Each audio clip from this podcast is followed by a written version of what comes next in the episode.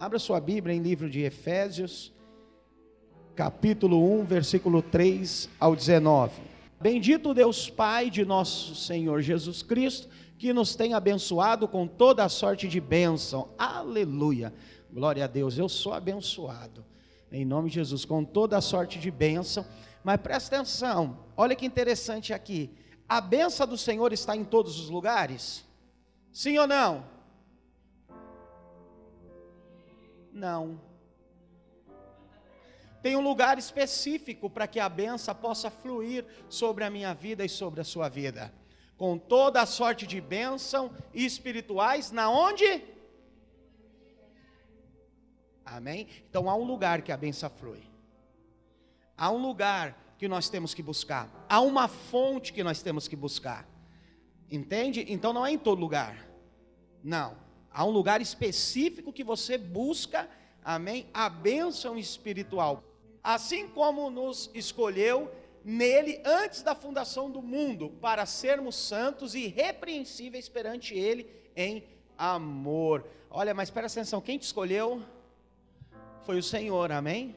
Ele te escolheu, mas ele te escolheu com um objetivo. Qual é o objetivo que o Senhor nos escolheu desde a fundação do mundo? Presta atenção, antes de tudo isso daqui existir, você já foi uma escolha do Senhor, amém? Antes de você estar no ventre da sua mãe, você já foi uma escolha do Senhor, o Senhor te escolheu. Você não está aqui porque você quer, você não está aqui por um acaso, você está aqui porque o Senhor te escolheu. Mas Ele escolheu para que nós possamos ser o que? Santos Presta atenção, santidade não tem nada a ver com veste. A palavra santo significa separado. Eu sou agora separado deste mundo para viver para o Senhor. Amém? Então ele escolheu em você para sermos separados. Por quê? Porque quando ouvimos a palavra santo, olha, você tem que ser santo. Você já pensa, ai meu Deus, a minha roupa, ai a minha maquiagem, ai o meu brinco, ai as minhas vestes, sim ou não? É assim que você pensa ou não? Quando alguém fala, poxa vida, você tem que ser mais santo, mais santificado, presta atenção, você tem que ser mais separado para o Senhor, entende? Então Ele nos escolheu para que nós possamos ser separados deste mundo, amém? Vamos lá, passa. Nos predestinou para Ele, para a adoção de filhos, por meio de Jesus Cristo, segundo o beneplácito de Sua vontade para louvor da glória de Sua graça que Ele nos concedeu gratuitamente no amado, no qual temos a redenção pelo sangue, né? A remissão dos pecados, ou seja, nós somos remidos, né? Ou redimidos pelo sangue de Cristo, né? Segundo a riqueza da Sua graça que Deus derramou abundantemente sobre nós em toda sabedoria e prudência, desvendando-nos o ministério da sua vontade segundo o seu beneplácito que propusera em Cristo.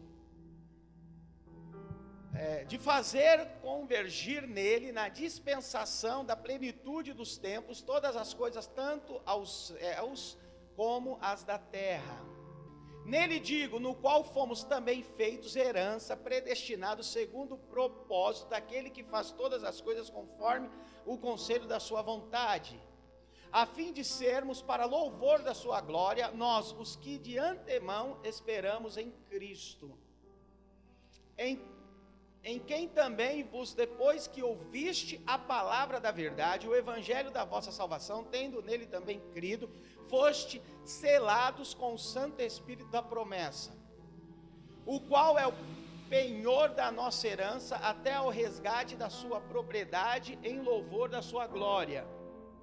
Por isso também eu, tendo ouvido a fé que há entre vós no Senhor Jesus e o amor para com todos os santos, não cesso de dar graças por vós, fazendo menção de vós nas minhas orações para que o Deus de nosso Senhor Jesus Cristo, o Pai da glória, vos conceda espírito de sabedoria e de revelação do pleno conhecimento dele. Iluminados os olhos do vosso coração, para que saberdes qual é a esperança do seu chamamento, qual a riqueza da glória da sua herança nos santos, e qual a suprema grandeza do seu poder para com os que cremos, segundo a eficácia da força do seu poder. Amém? Então aqui Paulo ele está aqui ensinando, presta atenção, a igreja, tá? Aqui Paulo ele não está pregando para ímpio, amém? O que é ímpio, pastor? Aqueles que não creem em Deus, amém? Aqueles que não creem em Jesus, esses são os ímpios. Aqueles que não têm uma crença, aqueles que não têm uma religião, né? Que nem o Evangelho, esses são ímpios. Não, Paulo aqui ele está dando uma direção para o povo cristão, ele está dando uma direção para a igreja de Éfeso. Né? Nós vimos muito bem esse texto, né? que agora nós acabamos de ler, o quanto é poderoso para nos mostrar o que somos e no que estamos envolvidos. Agora que estamos na nova aliança. Então, Paulo aqui ele está mostrando para mim agora o que nós somos em Cristo Jesus, né? E ainda ele aqui está mostrando através desse texto, né, no que nós estamos envolvidos. Porque presta bem atenção, agora eu preciso saber quem eu sou em Cristo Jesus. Agora eu preciso saber, além de quem eu sou em Cristo Jesus, no que eu estou envolvido. Porque presta atenção, se você não saber no que você está envolvido, se você não saber agora quem você é em Cristo Jesus, você vai viver um evangelho bagunçado, o evangelho perdido. Entende? Se você não saber agora qual é o propósito de Deus na sua vida, se você agora não saber é, qual é o alvo que você tem que alcançar, se você não saber agora que você é filho de Deus, se você não saber agora que há uma herança reservada para você, se você não saber nada disso, você vai estar servindo ao Senhor de uma maneira confusa. Você não sabe para que que você veio, né? O porquê que você veio, para que que você serve o Senhor, o porquê que você serve o Senhor, e você não sabe agora nem para onde você vai. Então Paulo aqui ele nos ensina, ele nos explica, é, explica para mim, para você, através agora do que é, é, é da nova aliança. Paulo ele é direto e certeiro quando explica a nossa nova vida ele afirma de forma clara que a nossa eleição aconteceu antes que todas as coisas existissem. Paulo ele começa a dizer: olha, antes da fundação do mundo, não foi isso que nós lemos? Antes da fundação do mundo, amém? O Senhor já tinha nos escolhido. Então, bem antes, tá? Bem antes de nós virmos à existência, Paulo já, já diz aqui que o Senhor já tem nos escolhido. Então, ele aqui vai explicando que o nosso fim é ser como Jesus Cristo que os nossos pecados, pela graça divina, estão todos perdoados em Cristo Jesus. Então, Paulo está explicando aqui: olha, nós vamos ser igual a Jesus Cristo, né? Que a Bíblia diz que de glória em glória nós somos transformados. Há uma transformação para que eu e você possamos ser igual a Cristo lá na frente. Amém? E Paulo também aqui explica agora algo interessante que o meu pecado e o seu pecado já foi perdoado em Cristo Jesus. Então Paulo ele está aqui nos ensinando, né? Paulo está dizendo que Jesus Cristo é o Senhor sobre todas as coisas. Você não viu que Paulo está dizendo, olha, agora Ele é o Senhor no céu e é o Senhor na terra. Paulo está aqui nos ensinando que Ele é o Senhor, Jesus Cristo, de tudo, tanto na terra como no céu. Paulo está dizendo bem claro aqui. Mas o que eu quero realmente ressaltar, enfatizar hoje para mim e para você, é o que Paulo diz no versículo 3: O Senhor tem nos abençoado com toda a sorte de bênção nas religiões celestiais em Cristo Jesus. Eu quero enfatizar isso por quê? Porque isso é importante para mim e para você. Se você quer ser abençoado, você precisa saber aonde buscar a sua bênção. Entende? Se você quer receber os milagres do Senhor, você precisa saber aonde você vai buscar os milagres do Senhor. Eu ouço muitas pessoas dizendo: ah, não, Deus está na minha casa, eu não preciso ir para a igreja, eu não preciso ir para a cela, Deus está dentro de mim. Mas presta atenção, a Bíblia fala que nós somos um corpo, onde Cristo Jesus é o cabeça. Amém? Então você faz parte do corpo ok? E você sozinho, você está deslocado do corpo. Então, se Jesus é o cabeça do corpo e você não está no corpo, como é que você está recebendo suprimento? Como é que você está recebendo alimento se você não está junto com o corpo? Não faz sentido. Entende? Então, para que o meu pé, a minha mão, amém, ela venha a ser suprida com os alimentos que existem no meu corpo, ela precisa estar grudada juntamente comigo. Se de fato eu arrancar um dedo meu e disser assim, olha, fica aqui em casa, que eu vou para o culto, tá? Eu arrancar ele daqui, quando eu voltar, eu coloco ele de volta. Certamente, quando eu chegar em casa, ele vai estar apodrecido. Por quê? Porque eu arranquei ele da onde está passando o quê? Nutrientes para ele, aonde ele tem vida. Entende? Então, Paulo aqui está nos ensinando algo muito específico. Eu quero receber vitória, eu quero receber bênção. Tem um lugar específico para que isso possa fluir na minha vida e na sua vida. Quando o corpo se reúne, o cabeça ele se faz presente. Amém? Então, Paulo aqui está ensinando eu e você. Então, existe um lugar de bênção para você e para mim. Neste lugar, elas fluem constantemente, não param nunca esse lugar Paulo define como as regiões celestiais em Cristo Jesus. Que lugar é esse? Será um novo Éden? Ou será nos céus? Ou dentro do pré da igreja? Jesus disse certa vez que o reino dele está dentro de nós. Então Jesus ele disse bem claro que o reino dele está dentro de mim e dentro de você.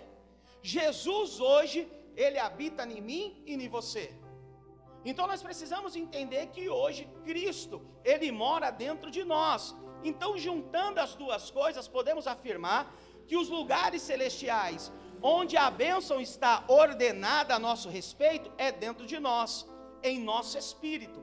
Por que em nosso espírito? Porque é no nosso espírito, o espírito humano, que o espírito de Deus habita. Então é no seu espírito que o espírito de Deus mora. Então é no seu espírito que você recebe vida de Deus. É no seu espírito que você recebe as bênçãos celestiais. É no seu espírito que as coisas do céu são conectadas. Então, quando eu ligo uma coisa com a outra, eu sou abençoado por quê? Porque o Espírito de Deus habita dentro de mim. E quando o Espírito de Deus, ele faz parte, né, do meu espírito, ele está dentro de mim, jorra constantemente bênção sem medida para a minha vida. Entende? Então, pastor, você é abençoado? Com certeza. Por quê? Porque o Espírito de Deus habita em mim. Porque o Espírito de Deus está sobre a minha vida. Aí está o que? A fonte de vida que Jesus disse que fluirá para toda a eternidade. Então a Bíblia diz que dentro de mim fluirão rios de água viva. Por que é, fluirão rios de água viva? Porque o Espírito de Deus está dentro de mim. E a Bíblia diz que o Espírito de Deus é vida. E se o Espírito de Deus é vida, ele habita dentro de mim, quando eu abro a minha boca, flui rios de água viva. Então, se você quer ser uma pessoa abençoada, você precisa entender que há um Espírito dentro de você. E esse espírito, ele quer te trazer vida. Esse espírito, ele quer te abençoar. Mas ele quer te abençoar só hoje? Não, ele quer te abençoar constantemente. Ele quer te abençoar todos os dias. Ah, o espírito de Deus quer te usar só hoje? Não, o espírito de Deus quer te usar todos os dias. O espírito de Deus quer te usar toda hora, todo momento. Por quê? Porque é isso que ele quer fazer. E você precisa entender, quando você entende que você tem um espírito chamado Espírito Santo de Deus dentro de você, e você entende, amém, que esse espírito está dentro de você para te trazer vitória, para te trazer revelação, para te trazer vida, você vive um evangelho totalmente diferente. Amém? Aleluia. Então, se porventura as bênçãos ainda, né, se as bênçãos é, não estão chegando à sua vida exterior, é porque a fonte está entupida. Fala para o irmão, você tem recebido bênção do Senhor? Você tem fluído no Espírito? Sim ou não? Não? Fala para ele, se você não tem fluído no Espírito, é porque a fonte está entupida. Ponto. Isso é básico. Amém? Por quê? Presta atenção. Porque o certo é você fluir no Espírito. O certo é nós fluirmos no Espírito constantemente. Agora, pastor, a minha fonte está entupida com o quê? Com as coisas do mundo que você coloca para dentro de você. A sua fonte é entupida com os lixos e as besteiras deste mundo que você coloca dentro de você que você absorve durante a semana, que você absorve durante o dia. Isso faz a fonte entupir você. Você até tenta ser uma pessoa feliz, mas é uma pessoa triste. Você até tenta ser uma pessoa alegre, mas é uma pessoa sem sal e sem açúcar, porque está entupido. Você até tenta dar um, três, quatro passos, mas desanima rápido. Desiste rápido. Por quê? Está entupido, filho. Não era para ser assim. Não era para ser dessa maneira. Não era para ser desse jeito. Mas é isso que acontece. Toda vez que você coloca coisa suja dentro de uma caixa d'água, você pode ter certeza que o cano vai entupir. Você pode ter certeza que a fonte vai entupir. Entende o que eu estou falando para você? Por quê? Porque o certo é você fluir. Porque o certo, pastor, é eu fluir. Porque o Espírito Santo de Deus está na nossa vida para nós fluirmos. O Espírito Santo de Deus está na nossa vida para nós crescermos. Agora, se está acontecendo ao contrário, eu preciso checar. Quem é que está entupido a minha fonte? É você, meu amigo, não anda comigo. Você é um entupidor de fonte. É você que precisa perceber isso. É você que precisa analisar. Quem é que está impedindo você de crescer? Às vezes você pensa que é o diabo, mas não é o diabo, é o seu parceiro que caminha com você. É o seu amigo que caminha com você. Fala, filho, não dá. Toda vez que eu colo com você, eu não fluo no espírito. O que, que acontece? Longe de mim.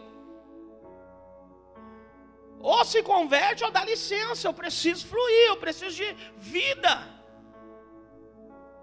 Entende o que eu estou falando para você?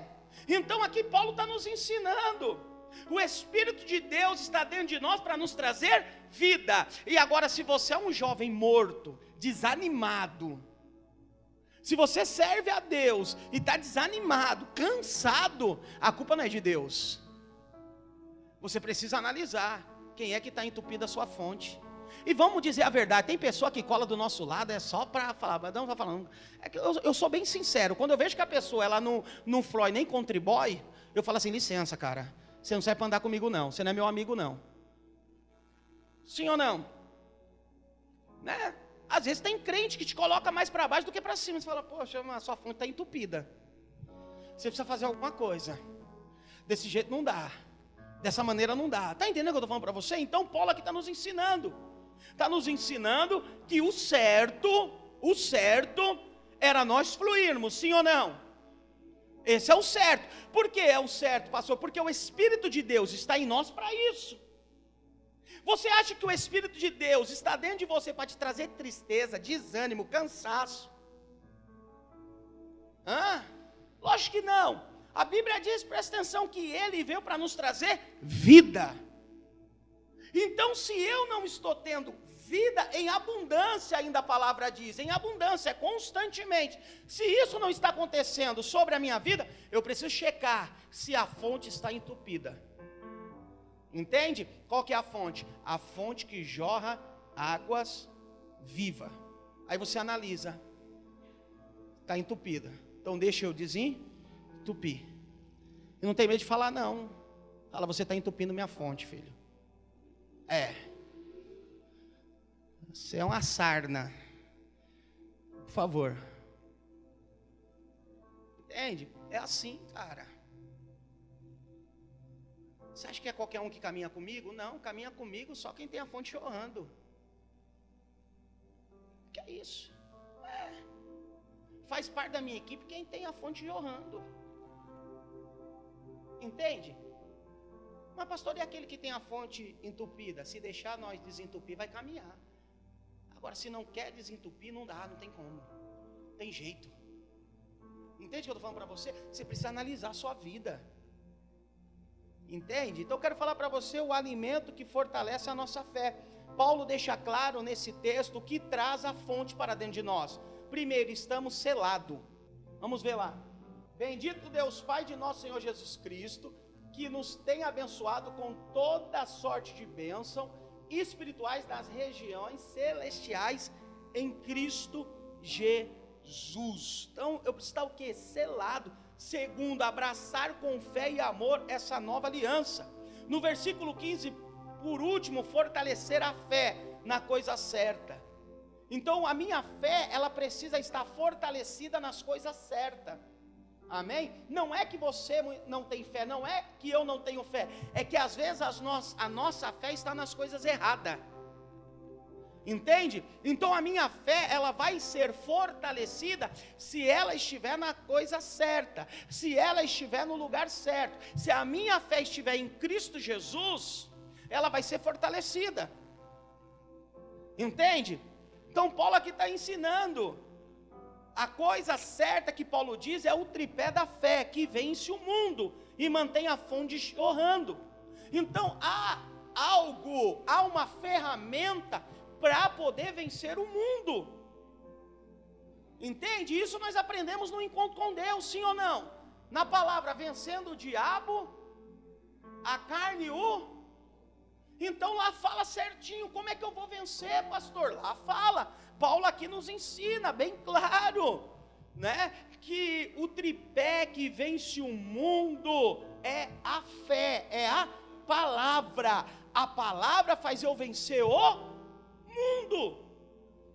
Entende? Quando eu tenho a fé em Cristo Jesus, quando eu tenho a fé no Salvador, quando a minha esperança está nele, amém? Quando o meu espírito está voltado para ele, a fonte vai continuar jorrando sobre a minha vida.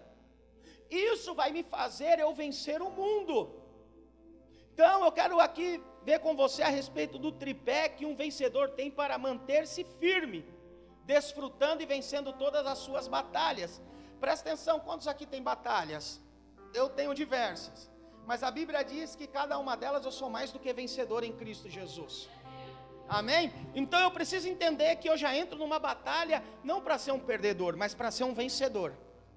Amém? Presta atenção, a Bíblia diz que quando Davi ele entrou para poder enfrentar a batalha dos filisteus, para poder vencer o Golias, ele já entrou com a certeza que iria vencer. Então, Davi entrou com a mentalidade de um vencedor. Entende? Davi ele entrou com a palavra. Davi entrou com a fé.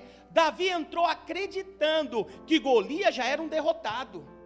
E a Bíblia diz que quando Golias foi para cima dele, com pau, com espada.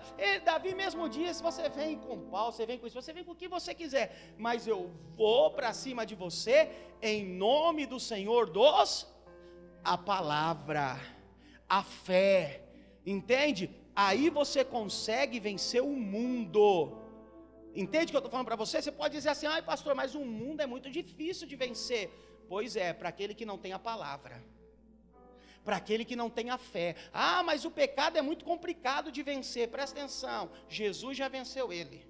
E ele disse que nós poderíamos vencer. Não foi isso que ele disse? Jovens sois, vós venceste o. Foi Jesus que disse que você consegue vencer o maligno. Foi Jesus que disse que você é forte. Agora, presta atenção: você só não é uma pessoa forte, você só não consegue vencer se a sua fonte estiver entupida. Se não estiver fluindo Deus dentro de você, aí você não consegue vencer. Mas pela lógica bíblica, Jesus disse que nós somos fortes. Jesus disse que nós conseguimos vencer. Então Paulo está dizendo aqui bem claro que existe um tripé para mim vencer as batalhas da minha vida, as tentações da minha vida. Existe um tripé para os vencedores. Paulo afirma que a igreja de Éfeso é uma igreja que vivia de forma correta, fé e amor. Vamos ver o versículo 15. Por isso também eu tenho ouvido a fé que há entre vós. Olha que Paulo está dizendo. Eu tenho ouvido, eu não estou convosco, mas por onde eu passo, eu tenho ouvido que a fé que há entre vós no Senhor Jesus e o amor para com todo o santo. Olha que Paulo está dizendo né? A fé que há entre vocês, o amor que existe entre vocês, faz vocês vencerem todas as batalhas. Então, pastor, o que faz eu vencer a batalha? O que faz eu vencer o mundo? Fé e amor. Entende o que eu estou falando para você? O que faz a minha célula crescer? Fé e amor. O que faz eu ser um jovem vencedor? Fé e amor. Isso faz, e a Bíblia diz que isso a igreja tinha, mas a igreja de Éfeso tinha só para um para com o outro? Não, tinha por toda a igreja. Então isso fazia eles o que? Vencer. Né? Mas ele ora a Deus para que essa fé continue viva e eficaz. Para isso ele faz uma intercessão contínua diante do Senhor, para que três revelações aconteçam à igreja de Éfeso. Ainda que a igreja de Éfeso tinha fé e amor, ele ora. Ele ora para que isso seja o que? Genuíno. Ele ora para que isso seja o que? Contínuo. Ele ora para que isso não cesse, mas para que continua. Então Paulo faz uma oração pela igreja, dizendo: olha, que eles tenham revelação todos os dias dessa fé e desse amor. Que eles tenham a revelação todos os dias o quanto eles são amados. Que eles tenham a revelação todos os dias o quanto eles são perdoados Paulo ele ora para quê? Para que a igreja entenda que o Senhor o ama, para que a igreja entenda que eles são perdoados. Porque quando você entende que você é amado, quando você entende que você é perdoado, quando você entende que você tem um Espírito dentro de você, que quer te usar, que quer te abençoar, que quer te trazer vida, você entende isso, você cresce em todas as áreas da sua vida. Em todas as áreas. Então Paulo faz uma oração contínua, uma oração eficaz. Amém? Ele intercede pela igreja, né, para que tenha essa revelação. Essas revelações é, alimentarão a fé daquela igreja e, como consequência, deixará essa mesma fé potencializada nas lutas, nas guerras, nos desfrutes da vida cristã nessa terra. Então, Paulo faz uma oração eficaz, que eles tenham revelação desse amor que eles tenham a revelação dessa fé, que eles tenham a revelação do Espírito que habita neles, que eles tenham essa revelação, o tanto que eles são amados por Deus, amém? O tanto que eles são perdoados, por quê? Porque quando eles forem enfrentar uma batalha, eles vão ser mais do que vencedores. Entende por que, pastor, você está dizendo isso? Porque quando você passa por algum problema na sua casa e você não entende que você é amado, quando você passa por alguma doença e você não entende que você é amado, quando você passa por alguma dificuldade e você não entende que você é amado, a primeira coisa que você faz é colocar a culpa em Deus. É dizer: olha que Deus está fazendo comigo, olha que Deus está fazendo com a minha família. Nossa, falam que Deus é amor, mas olha meu pai e minha mãe como briga, olha eu como estou vivendo. Então Paulo, ele ora em revelação para que a igreja entenda no meio da luta, no meio da perseguição, no meio da tribulação, que eles são mais do que vencedores em Cristo Jesus. Que a tribulação, os problemas da sua vida, as dificuldades da sua vida não são produzidas pelo seu pecado ou pelo seu erro, que são consequências, amém? Daquilo que nós escolhemos para vivermos. Então presta atenção, Paulo faz essa oração para que eles venham entender que no dia da luta, no dia da batalha, permaneça a fé e o amor. Está entendendo? Permaneça a fé e o amor. Então Paulo ele ora. Amém? Por quê, pastor? Porque as lutas vão chegar. Sabe? as dificuldades vão chegar, se já não chegaram. Mas o que prevalece, o que deixa nós de pé, o que deixa nós firme é fé e amor. Né? Aqui, na verdade, essas três revelações foram tripé de qualquer vencedor no reino de Deus. Então, primeiro, primeira é, é, é, é revelação do tripé, a esperança da nossa vocação. Aqui está o segredo de uma vida cristã feliz. Qual que é o segredo da vida cristã ou do cristão para que possa ter uma vida feliz? Focar no chamamento divino. Esse é o segredo de um cristão feliz. Eu sei do propósito de Deus na minha vida. Eu sei do meu chamado. Eu sei que eu sou escolhido. Você precisa focar nisso. Você precisa entender que há um propósito de Deus na sua vida. Que Deus ele te chamou, que Deus ele te escolheu.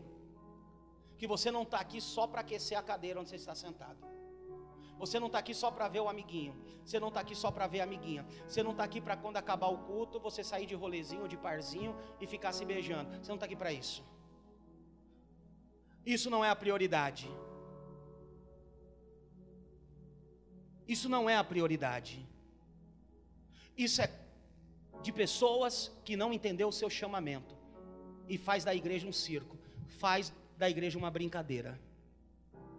Está entendendo o que eu estou falando para você? Desculpa, Eu não sei da sua vida quando você sai daqui, mas o Senhor sabe. Ele sabe o porquê você está aqui. Qual é a intenção de você estar tá aqui? Por isso que você não vive uma vida feliz. Vou falar para você, menino. Se você acha que uma vida feliz é pegar uma menina aqui, outra menina ali, você está enganado. Você não sabe o que é felicidade. Você não sabe o que é felicidade. Entende o que eu estou falando para você? Você não sabe qual é o chamado de Deus, qual é o propósito de Deus na sua vida. Você não sabe. Você precisa entender ainda.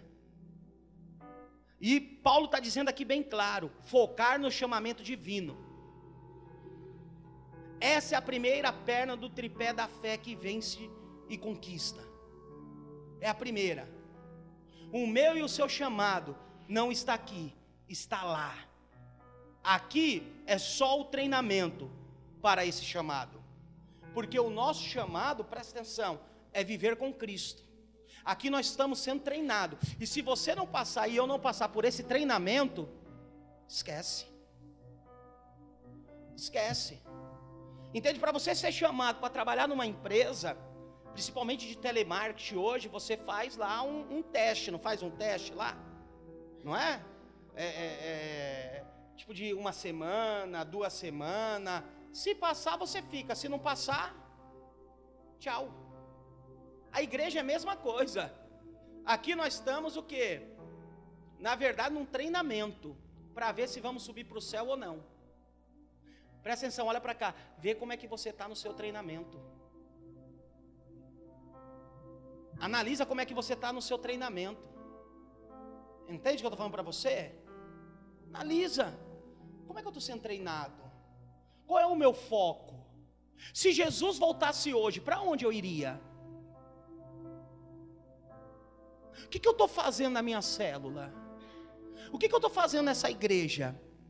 Para que eu estou contribuindo como cristão dentro da sociedade na cidade de Tiradentes? Para quê? É isso que você tem que analisar. É isso que eu tenho que analisar. A igreja ela pode estar aqui 10 anos.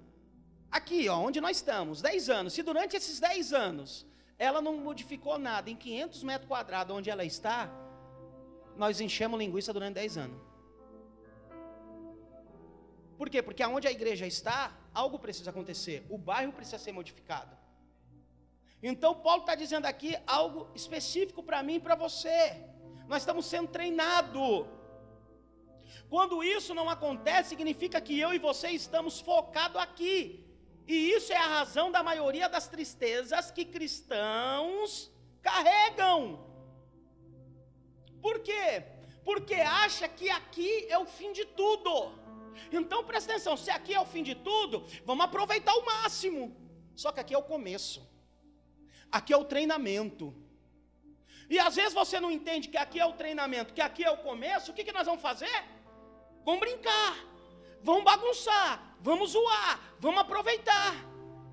Entende o que eu estou falando para você? Aí você aproveita, aí você zoa, aí você bagunça, aí você faz o que quer, só que você está em fase de treinamento.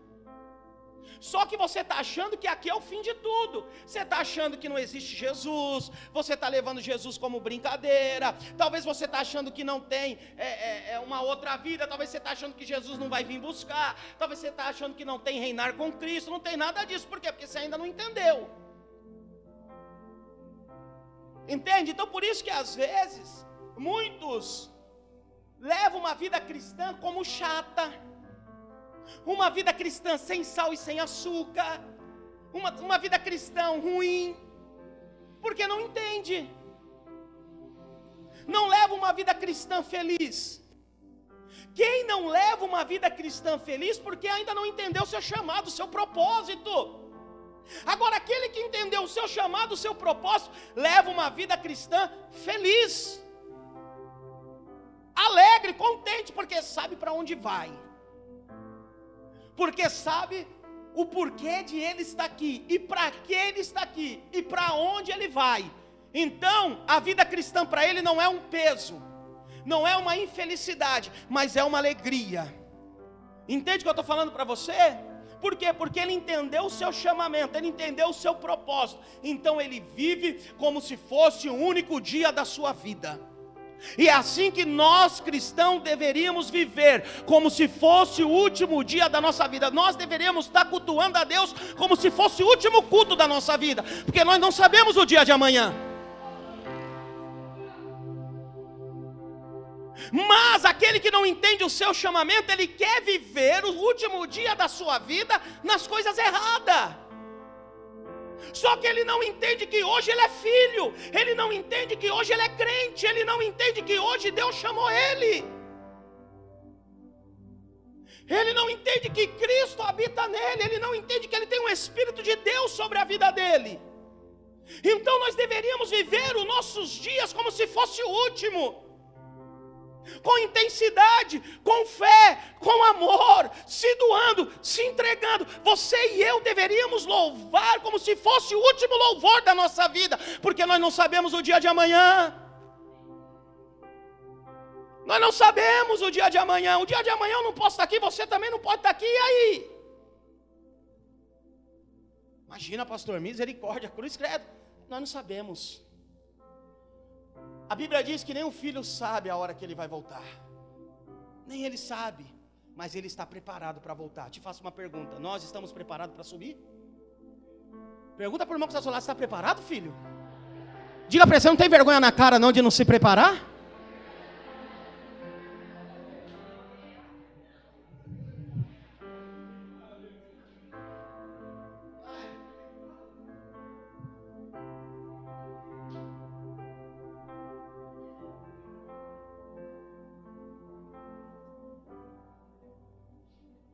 Precisamos estar preparado. Todos os dias preparado, posicionado. Presta atenção, olha para cá. Sabe por que Davi venceu a batalha? Porque ele foi o primeiro a chegar no campo de batalha. Ele foi o primeiro a chegar no campo de batalha e se posicionou primeiro do que Golias. Enquanto ele ficou aqui posicionado, com a sua funda na mão, aqui rodando, Golias veio para o campo de batalha brincando. Golias era mais forte do que Davi, porém Golias não estava levando a sério a batalha. Ele veio brincando, razoando, tirando, dando risada de Davi. E Davi preparado. Davi preparado na batalha. Quero te falar algo. Nós estamos numa batalha. E se você não levar a sério a batalha que você está, você vai ser derrotado. Não interessa se você tem 15, 16, 17, 18, 19, 20, 30, não interessa. Está numa batalha. Estamos numa batalha. Nós estamos aqui na Tiradentes brincando de ser crente. Está entendendo? Nós estamos aqui na, na, na, na Tiradentes brincando é, é, é de fazer célula. Não, nós estamos aqui numa batalha, nós estamos aqui numa luta. Nós estamos aqui numa guerra. Numa guerra espiritual e numa guerra física. A minha luta não é contra vocês, não. A minha luta, a Bíblia diz que é contra demônios. Então nós estamos numa luta. E dentro dessa luta você precisa estar o quê? Posicionado. Não pode estar brincando. Pode estar brincando. Segundo o próprio Paulo, ele diz em 1 Coríntios capítulo 15, 19. Vamos ler 1 Coríntios capítulo 15, 19? Vamos ver o que Paulo diz.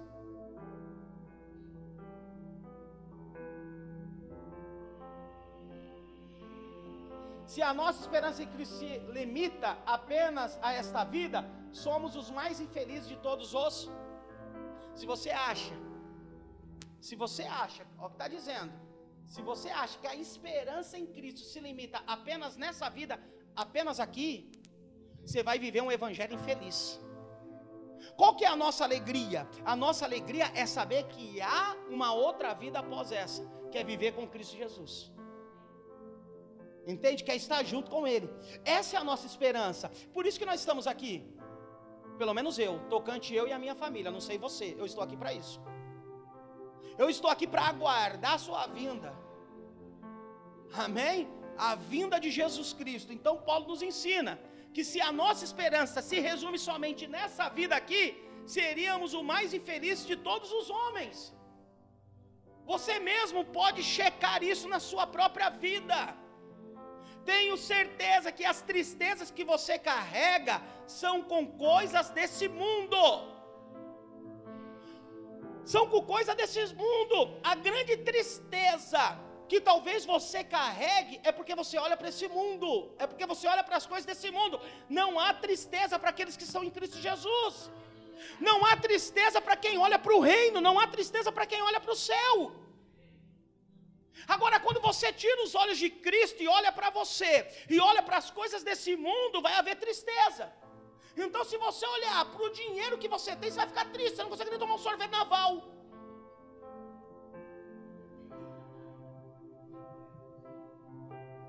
Se não fosse o irmão do seu lado, você não tomava um picolé durante um mês. Não é verdade? Se você olhar hoje para a saúde precária que existe no mundo, se você olhar para a sua reputação e por aí vai, você vai viver infeliz. Por quê? Porque olha para as coisas desse mundo. Quando tiramos o foco do chamado eterno e olhamos para o hoje e para o agora, as, as tristezas se, eh, se evoluem em nossas vidas. Essas coisas fazem parte das nossas vidas, mas jamais podem assumir o lugar da esperança do nosso chamamento. Não pode assumir. Jamais. Presta atenção que eu vou falar para você. É simples de você entender. Eu sou casado, mas o meu casamento não pode tomar o lugar do meu chamamento. A minha esposa não pode ser uma pedra de tropeço no propósito de Deus na minha vida.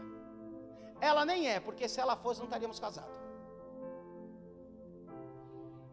Se a Priscila fosse uma pedra de tropeço no meu chamamento, no propósito de Deus na minha vida, já não estaria com ela. O meu emprego, ele é importante, mas ele não pode impedir o propósito de Deus na minha vida. Entende o que eu estou falando para você? Nada pode substituir o propósito de Deus, o chamamento de Deus nada pode assumir o lugar do propósito do seu chamamento. Presta atenção que eu vou falar para você, meninas. Menino, não pode chamar, não, aliás, não pode assumir. Entende o que eu estou falando para você? Você não pode largar o seu propósito por qualquer aventura que vem por aí. Entenda isso. O seu propósito é muito maior do que um namorico. O seu propósito é muito maior do que qualquer coisa que existe nesse mundo. Olha para o seu propósito, foca no seu propósito, olha no chamado de Deus para a sua vida. Tem pessoas que falam assim: eu estou confusa, eu estou confuso, confuso do quê? Você só fica confuso e confusa quando você olha para você. Agora, quando você olha para Cristo, você tem a certeza do propósito de Deus que há na sua vida. Eu lembro que eu namorava com a Priscila quando eu entrei para a igreja, foi curto e grosso. Hoje eu sou crente. Se você não se converter, a nossa, nosso namoro acaba aqui agora. Aqui agora. Ela olhou, é sério? Eu falei, sério. Porque eu sei do que Deus falou comigo. Eu sei do propósito de Deus na minha vida. E ele falou muito sério: Você quer Jesus? Se você quiser Jesus, acaba aqui assim, ó, vai ser assim, dessa maneira, radical. Ela olhou falou: Nossa. Falei: É. Por quê? Chamado, propósito, eu não negocio. Não negocio. Aí ela olhou, analisou, falei: Pois é, você quer? Ah, você quer ou não, filha? Quando ela bambiou, falei: Eu já vi, você não quer. Então vai pensar, vai analisar. Meu rumo é esse. Aí quando voltou a conversar, não, não, eu quero isso, quer? Então vamos seguir. Hoje nós somos casados, temos duas filhas, temos casa, temos ministério e hoje servimos a. É assim, filho. Fui bem claro para ela. Você não vai tomar o lugar do propósito de Deus na minha vida. Entende o que eu estou falando para você? Você não pode ficar cochilando dois pensamentos, não. O propósito de Deus na sua vida é valioso. É valioso. Então você precisa entender o que é mais importante para você. Se acontecer a tristeza, será a nossa companheira nessa vida. Presta atenção. Se você tirar os olhos de Cristo, os olhos do propósito, os olhos do seu chamamento, a sua companheira, para o resto da sua vida, vai ser a tristeza. Isso que eu estou falando para você. Sabe por que vai ser a tristeza? Quantas pessoas eu não conheço que estão casadas hoje, largaram o propósito e vivem um casamento triste? Deixa eu não ouvir Jesus. Está casado com a peste agora, agora aguenta. Conheço, está aí, agora aguenta. Vai fazer o quê? Quantas pessoas não ficam tristes porque falaram que eu fiz? Por um simples prazer passageiro. Olha o que eu fiz. E agora? Entende o que eu estou falando para você? E agora? Por quê? Escolheu, fez sua escolha, deixou o chamado, deixou o propósito. Entende o que eu estou falando para você? Pastor, mas como manter o foco? Faça como filho pródigo. Ele estava na casa do pai, desfrutando do bom e do melhor. O que, que ele fez? Pediu, Pai, dá a minha herança. Pegou a herança e foi desfrutar dela lá fora da casa do pai. Pegou a herança, dá aqui o que é meu, que eu vou desfrutar. Presta atenção, a casa do pai aponta para a fonte que jorra sempre, para a vida eterna. Ele estava na casa do pai, aonde a fonte estava jorrando sempre, mas o que, que ele quis fazer? Na minha herança. Dá o que é meu que eu vou desfrutar lá fora. Dá o que é meu que eu vou viver a minha vida lá fora. Ele foi viver. Só que a fonte parou de jorrar na vida dele, Paulo. Entende o que eu estou falando para você? É que nem muitos irmãos, muitos radicais livres, que a fonte está aqui dentro jorrando, mas ele quer viver ainda lá fora. Aí lá a fonte seca. Uma hora a fonte vai secar. Aí ele vai lembrar da casa do pai. E ainda é bom quando você tem a oportunidade de lembrar da casa do pai e de voltar. E quando não tem? E quando não tem mais a oportunidade? Ele não pode, presta atenção, ela não pode ser entupida, deve fluir sempre.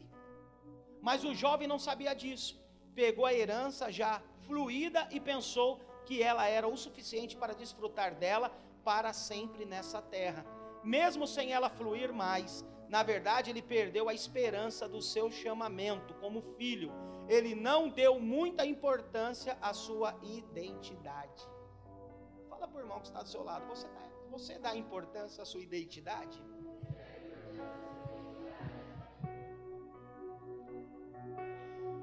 Agora eu te faço uma pergunta: qual é a sua identidade hoje?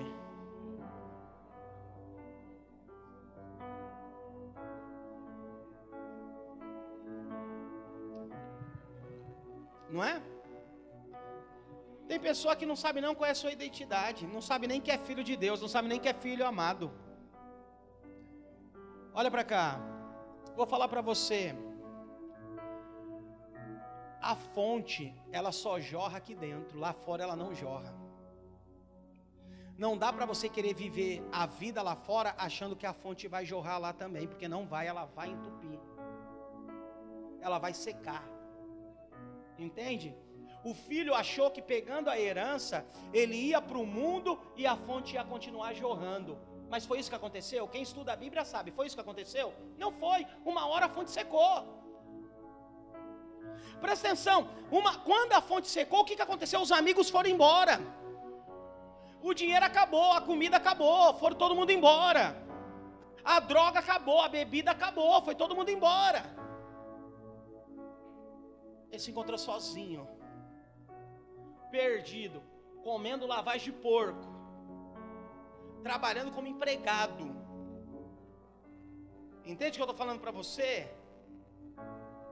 Essa não era a identidade dele. A identidade dele era a identidade de filho. Filho amado. Essa era a identidade dele. Não era de pecador. A identidade dele não era de desfrutar com o dinheiro do seu pai com meretrizes, que é com prostitutas. Não era. Quero falar para você. Essa é a esperança, é a chave que libera a fonte que jorra a herança. Ele descobriu rapidamente que o maná dos dias serve só para o próprio dia. Amanhã é necessário colher novo maná. A fonte precisa continuar a jorrar todos os dias. Como a fonte parou de fluir, a herança foi acabando, até que não existia mais nada. Mais nada. Por quê? Deixou de buscar em Deus. Né? Quando você deixa de buscar em Deus, a fonte para de jorrar. E quando a fonte para de jorrar, o que, que acontece? Tudo acaba. Tudo acaba. O fluir de Deus acaba. E quando isso aconteceu, a fome se estabeleceu. Os amigos fugiram e só sobrou humilhação. Na humilhação, o jovem caiu em si e tomou a melhor decisão: vou voltar para a casa do pai. Essa é a melhor decisão. Precisa prestar atenção. Qual é os verdadeiros amigos? Presta atenção. Os verdadeiros amigos não é aquele, amém, que está com você e apoiando seus erros. Os verdadeiros amigos é aquele que vê você errando e fala a verdade. Você está errando, para com isso. Esse é o seu verdadeiro amigo. Esse é seu verdadeiro amigo. Seu verdadeiro amigo é aquele que é crente e fala assim: olha, você também é crente. Você tem uma identidade de filho. Olha o que você está fazendo. Olha o que você está cometendo. Ele te avisa. Não é aquele que passa a mão na sua cabeça e te traz e fala assim: ai, que... você é o cara, hein, mano. Você é ó. Não se ilude com isso, não. Sabe por quê? Uma hora esse amigo vai te deixar. Não, mas. Jamais. Tamo junto até ó. É. Vai nessa. Só vou falar uma coisa para você, tá? Quantos já te deixaram? Como é que você tem a certeza que esse tá aí que está do seu lado também não vai te deixar?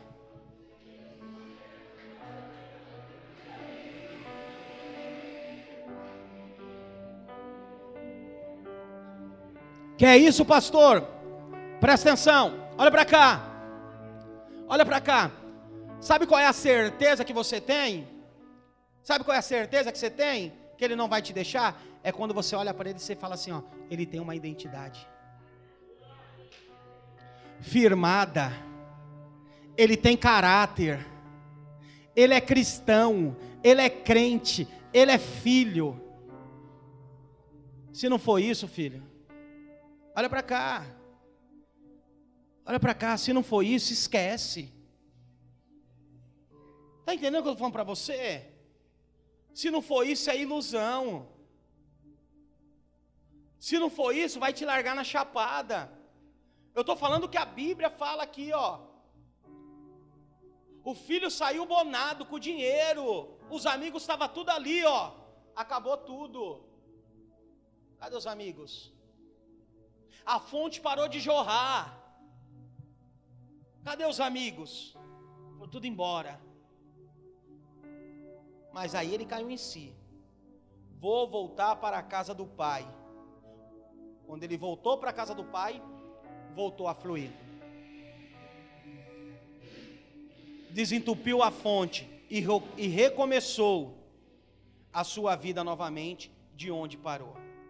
Ele não reclamou dos amigos que o deixaram quando a herança foi embora. Ele não reclamou do governo porque permitir a fome na região. E muito menos falou mal do seu patrão.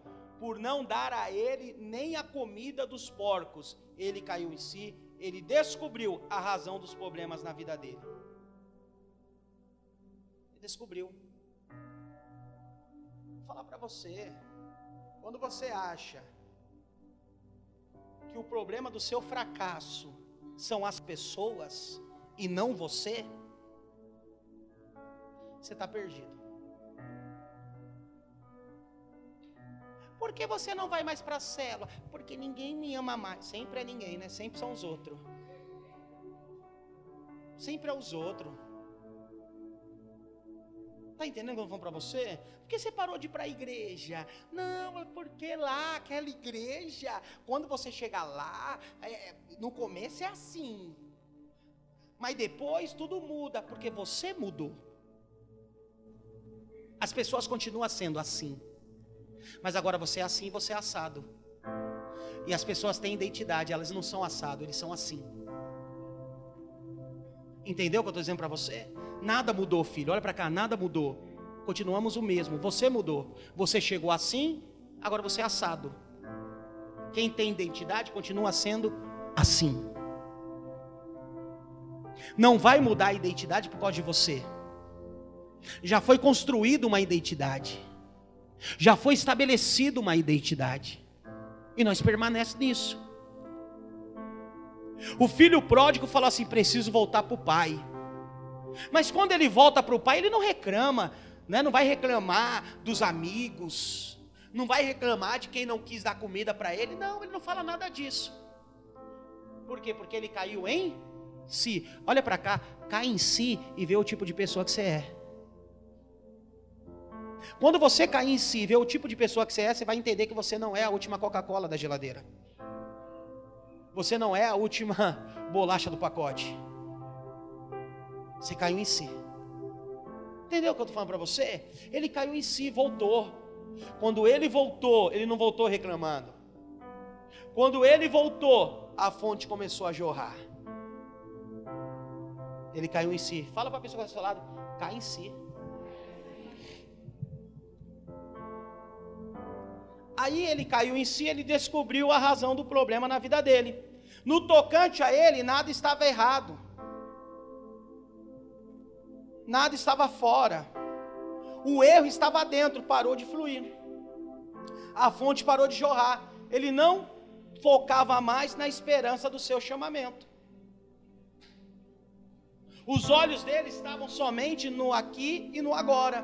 Quando focou no lugar certo, que é a casa do Pai, assumindo novamente a sua identidade, que é a esperança do novo chamamento, as coisas começaram a fluir novamente e a vida seguiu com desfrute e alegria. Por quê? Entendi, Paulo. Entendi. O que que entendeu? A minha felicidade está na casa do Pai. A minha alegria está no meu chamamento. A minha alegria está no propósito. Ele entendeu, ele voltou.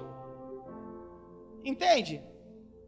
A única coisa, o único problema é que ele estava fora da onde jorrava água.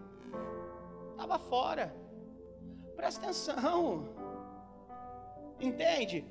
Quando você está fora da onde jorra água, filho, vai haver problema. Vai haver escassez de água. O que você tem que fazer? Voltar. Mas sabe por que muitos não voltam? Por causa do orgulho. Orgulho, são orgulhosos. Aí o que, que acontece? Fica lá sofrendo. Fica lá, né? Mas aí quando o filho pródigo entendeu, falou o quê? Deixou voltar voltou para sua nova identidade, para a casa do Pai. Aí começou a jorrar a fonte. Começou a fluir. Começou a ter alegria. A vida de Deus começou a fluir dentro dele novamente. Sabe por que existe essas coisas dentro da Bíblia? Para nós não fazermos igual. Por isso que existe. Para nós não errarmos como esse jovem errou. Ele errou. Então leia e fala assim: opa, não vou fazer o mesmo não. Agora, se está faltando alegria na sua vida, se você perdeu a identidade, faça o mesmo do que esse jovem fez. Sabe, você não precisa passar pelo que ele passou, basta aprender com ele. Pra só aprender com ele. Só que ele passou, estou igualzinho. Volta, preciso voltar. Está mais perto, está mais junto. Segundo, a riqueza da glória da herança dos santos. Quando você olha seu irmão de fé, aquele que Deus colocou na sua vida, o que você vê, herança ou despesa? Quando você olha para o seu irmão que está do seu lado, o que, que você vê? Herança de fé ou você vê despesa?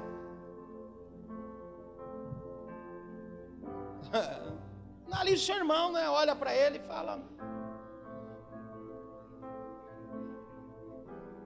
Por que, pastor? Porque aqui você estabelece outra perna do tripé, que te dará uma fé que conquista. Se você vê em seu irmão somente despesas, é justamente isso que você terá através da vida dele: despesas. Despesas. Mas Paulo está falando que Deus te deu uma herança e a colocou na vida do seu irmão para você. Se você não crê nisso, jamais vai desfrutar dessa herança. Então você precisa olhar para o seu irmão e ver que ele é uma benção na sua vida que Deus estabeleceu uma herança na vida dele para poder desfrutar com você. Você não pode olhar para o seu irmão e achar que ele é uma despesa, que ele é um peso na sua vida. Sabe, isso é mais ou menos como uma caça ao tesouro. Primeiro você crê e depois você vai atrás dele. Seguindo as pistas das, né, dadas pelo mapa. Se você crer que há uma herança para você na vida do seu irmão, então você usará o mapa do tesouro, a palavra de Deus, sobre a vida do seu irmão. Para encontrá-lo, assim você estará sempre desfrutando dessa herança, bendita do Senhor para a sua vida. Então, se você entende que o seu irmão é um tesouro para você, você vai usar o mapa para ir atrás dele. Entende o que eu estou falando? Você vai usar o um mapa para poder caçar ele, para poder encontrá-lo. Entende? É assim que a gente precisa ver a vida cristã. Eu vou te fazer uma pergunta. Você já descobriu qual o tesouro escondido na vida do seu irmão para você?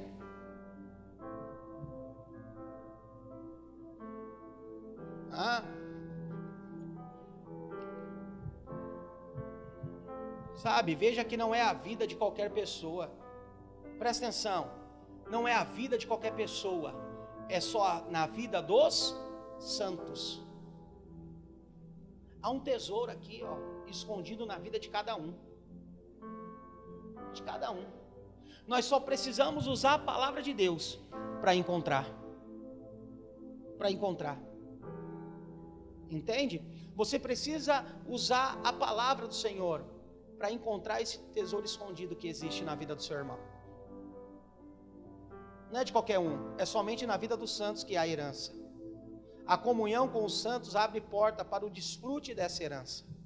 Então é a comunhão. É onde você descobre o tanto que esse irmão é precioso. É na comunhão que você descobre, né, o tanto que esse irmão é valioso para você. Por quê? Porque você vai usar a palavra de Deus para descobrir. Nosso irmão tem valor. Ele só precisa ser lapidado. Eu encontrei o meu tesouro, mas agora eu vou lapidar. Como é que eu vou lapidar? Através da palavra. Como é que eu vou achar ele? Através da palavra. Entende? Então, todos nós temos. Jesus deixou essa herança para todos os santos. Para todos os santos. Terceiro, a suprema grandeza do poder que carregamos. Essa é a última perna do tripé vitorioso de um filho de Deus. Existe um, uma dinamite, uma bomba dentro de você, que quando explode, resolve tudo à sua volta e dentro de você. Jamais podemos aceitar qualquer obra do inferno nos parar o poder para destruí-las estão dentro de nós. No entanto, ela precisa fluir contra os demônios, as doenças e a miséria de tudo aquilo que se levanta contra o reino de Deus. Então veja bem, há uma bomba dentro de você, que se você souber utilizar, não há demônio que fique em pé, não há miséria, amém, que fique sobre a sua vida. Você precisa aprender a usar. Você é um dínamos na mão do Senhor, é uma dinamite na mão do Senhor. Entende? Mas você só, só precisa saber usar com as coisas certas. Né? Às vezes tem irmão que quer explodir com outro irmão, usou a bomba errada, explodiu com a pessoa errada. Entende o que eu estou falando? Enquanto isso, você está explodindo com o seu irmão, você não vai ter dinamite para explodir o inferno. Aí o que vai acontecer? O inferno vai explodir com você. Então, analisa isso, entenda, sabe? Quero falar para você, o nosso jejum nesses dias é um instrumento poderoso de liberação desse poder. Nós vamos jejuar a partir do dia 13, 21 dias de jejum. Para que o jejum? Você se fortalecer. Entende? Para você entender que a conexão com irmãos tem valores, é importante, tem vida, tem crescimento. Então nós vamos passar a jejuar aí 21 dias. Mas, pastor, para que eu vou para a imersão? Justamente para isso para fortalecer sua identidade em Cristo Jesus, para você ter revelação de quem você é em Cristo, para você ter revelação do poder que existe dentro de você, sabe? Não aceita portas fechadas pelo diabo na sua vida, não, não aceita isso sabe? Qualquer porta que esteja fechada na sua vida, lembra, você é filho de Deus, você tem poder para declarar e elas abrirem. Então não aceita, não aceita nada que impeça você de crescer e avançar, ou até mesmo de fazer a obra de Deus. Sabe, use o poder de Deus para abri-las a vitória, ela é sua, a vitória é nossa. Jesus já disse isso, Paulo já disse que nós somos mais do que vencedores em Cristo Jesus. Você é um vencedor, mas você precisa usar ou aprender a usar esse poder que existe dentro de você. Mas usar esse poder que existe dentro de você com as obras do diabo. Entende? Então, se você olha, poxa vida, tudo está errado Sabe, tudo está acontecendo ao contrário. Está acontecendo algumas coisas aqui na minha casa, na minha vida, na minha saúde. Presta atenção, você tem poder para orar e paralisar a obra do diabo na sua vida.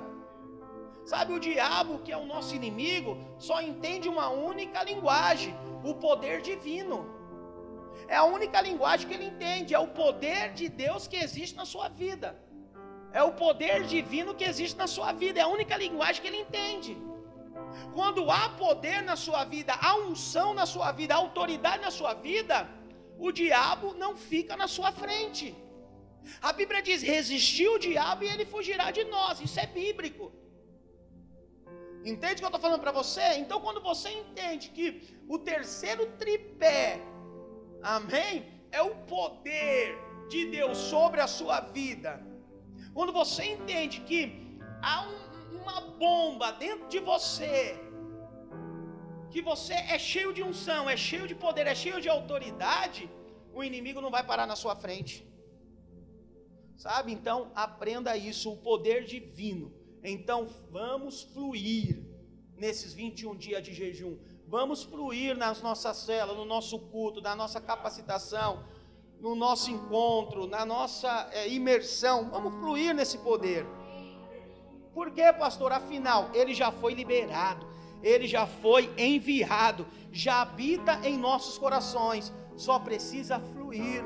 Quanto mais poder, mais unção, eu vou falar para você, igreja. Quanto mais poder, mais unção nós recebemos de Deus, ou nós deixamos fluir dentro de nós, você vai esquecer de muitas coisas que ainda existem nesse mundo, que ainda te atrai. Eu tenho vários amigos meus vários amigos meus que eu aceitei Jesus na época que eu caminhava com eles. Eu acho que nenhum está na igreja que nem eu estou. Nenhum. Vários amigos meus. Vários. E foram para a igreja da mesma maneira que eu.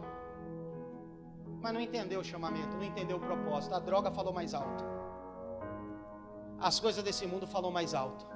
E mais o engraçado, Tairine, que quando eles foram comigo para a igreja, porque foram todos, eu levantei a mão para aceitar Jesus, todos olharam assim, ó. É sério, hein? Falei, mas é isso que eu quero. Eu quero coisa séria. Hoje o único que está na igreja sou eu. Não falo isso para me gloriar, é que eu entendi o chamar de Deus na minha vida. Eu entendi o propósito de Deus na minha vida. Os demais só Deus sabe onde está. Só Deus sabe. Agora eu quero te falar. Quero te falar. Talvez você tenha pai que está no mundo aí fora perdido. Talvez você tenha familiares que está aí no mundo aí fora perdido. E você está tendo a oportunidade, através da sua vida, de estabelecer né, a sua família, através do poder que há sobre a sua vida, de trazer seu pai, de trazer sua mãe, de orar pelo seu pai, de orar pela sua mãe, e às vezes, sabe o que, que acontece? Nós não levamos a sério. Nós não levamos a sério. Entende o que eu estou falando para você? Então deixa fluir. Quanto mais poder, acredite no que eu estou falando para você. Quanto mais poder, mais seriedade com a obra de Deus, menos você olha para esse mundo aí fora. Porque você quer Deus, você quer o Senhor, você quer se encher dele. Quero falar para você, eu sou uma pessoa e acredito que nós aqui não fazemos parte daquele que tem fé, mas não tem rumo. Escute o que eu estou falando para você. Eu acredito nisso. Aqui nós temos um alvo. Aqui nós temos uma meta. Aqui nós temos uma direção. Nós não somos uma igreja, nós não somos um povo que só fazemos barulho. Não.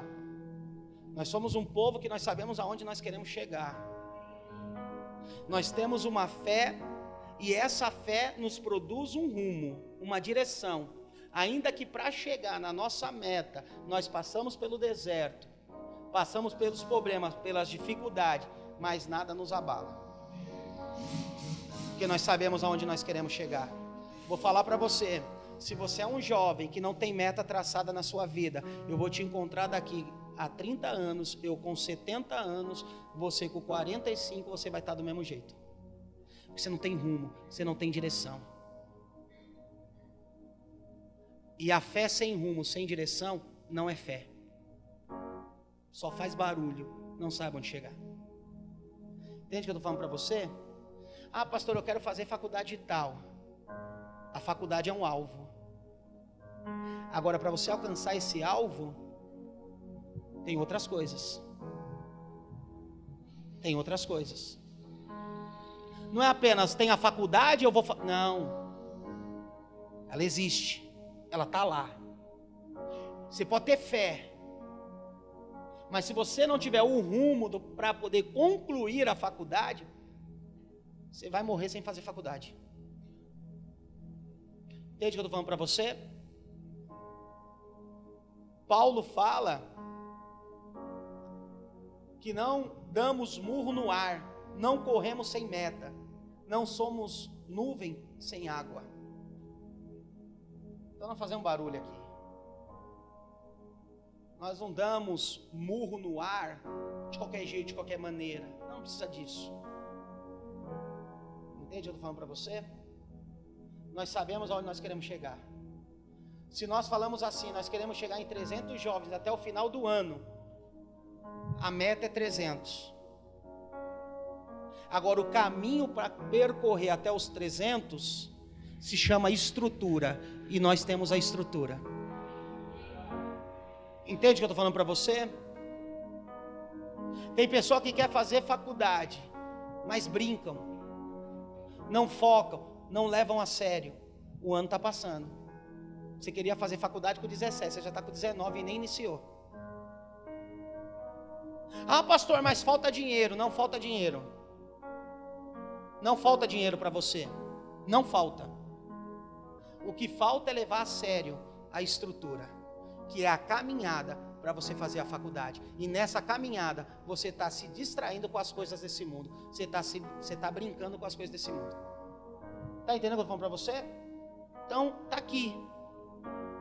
Quero falar para você que na verdade somos grande tempestade de água viva no deserto, da morte criada pelo diabo e seus discípulos. Então vamos fluir, lutar e vencer e desfrutar. A nossa luta é tão somente crer no Senhor, na força do seu poder. Aí nós alcançamos tudo aquilo que nós sonhamos. Nós alcançamos os nossos alvos, as nossas metas. Por quê? Porque entendemos a palavra de Deus. Se você entender tudo isso que nós temos ministrado, que nós temos pregado e não levado na brincadeira, daqui 4, 5 anos você vai estar bem. Pode ter certeza. Porque daqui 4, 5 anos nós vamos dar a chacoalhada na figueira e nós vamos ver quem é e quem não é. Você pode ser aquele que está lá na frente e vai dizer assim: é que eu tive uma meta, é que eu tive um alvo. E no meio da estrutura eu não brinquei eu fiz o que tinha que fazer. Mas você pode ser aquele que você vai encontrar um amigo que está sentado do seu lado, você vai perguntar para ele, aí você está fazendo o quê? Ele vai dizer para você, estou terminando minha faculdade disso. E você vai dizer, a minha eu nem comecei. Não é porque você não tem dinheiro, é porque você não leva a vida a sério. Você não leva as coisas de Deus a sério, você brinca, você bagunça. Acredite em mim no que eu estou dizendo para você. Você não leva o evangelho a sério, você brinca, você bagunça. O resultado disso, nós não vamos ver amanhã, nós vamos ver daqui cinco anos. Quem levou a sério e quem não levou a sério. Presta atenção que eu vou falar para você. Olha para cá, o pastor que você está vendo aqui que está ministrando para você. Há 20 anos atrás, os amigos meus falaram assim. Há 20 anos atrás. Você é louco? É sério.